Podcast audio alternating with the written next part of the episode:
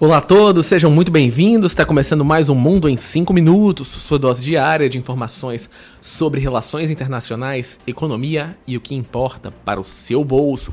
E hoje vamos falar um pouco sobre os resultados da eleição de Taiwan, onde o ex-vice-presidente e agora eleito presidente Lai Ching-te assume e agora, de fato, se torna presidente de Taiwan ficando em primeiro lugar na eleição, onde não há dois turnos, e mantendo o status quo uh, do Partido Progressista Democrático, o DPP, que mantém e tem interesse de manter o status quo de Taiwan, mas aprofundando as relações com os Estados Unidos, ou seja, do ponto de vista militar e tecnológico, Taiwan deve se aprofundar não só com os americanos, mas também com japoneses, sul-coreanos e todas as nações democráticas da Ásia. Lembrando que eles derrotaram mais uma vez pela terceira eh, eleição consecutiva o Kuomintang, o partido que apesar de falar sobre independência tinha uma visão muito mais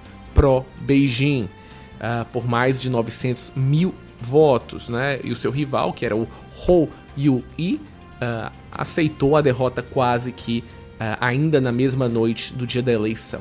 Claro que uh, a China, Pequim, não ficou satisfeita com isso. E Taiwan disse abertamente que Pequim tinha que encarar a realidade das decisões democráticas de Taiwan.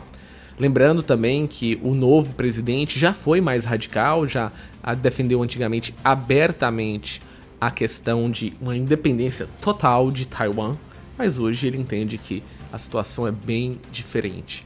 E claro, a China, Pequim e Xi Jinping utilizaram todo tipo de desinformação na campanha e até mesmo liberando empresas que, uh, principalmente na área agrícola, que não conseguem exportar para a China por agora uma questão de barreiras que foram criadas.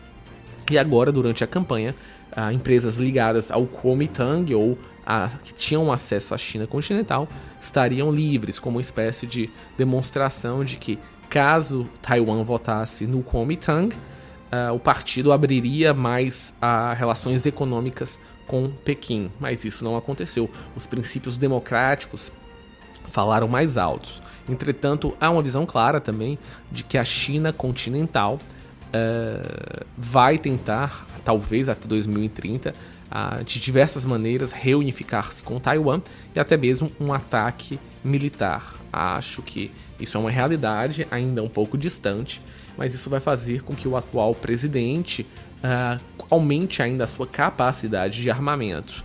Um outro ponto também é que a sua vice-presidente, Pi Kim Sao, uh, é, uma, é uma das maiores especialistas em Estados Unidos uh, de Taiwan e uma pessoa extremamente ligada com políticos e com os militares americanos. Então, acho que do ponto de vista prático, Taiwan fica mais próxima do Ocidente, mais próxima dos europeus e da União Europeia e é uma grande vitória para a democracia.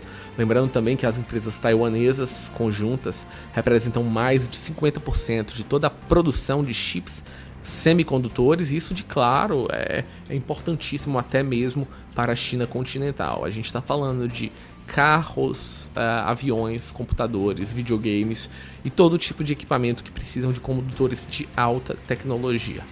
De fato, Taiwan se tornou um dos pontos mais importantes das disputas geopolíticas e vai sim ser palco de várias crises nos próximos meses, não há dúvida em relação a isso.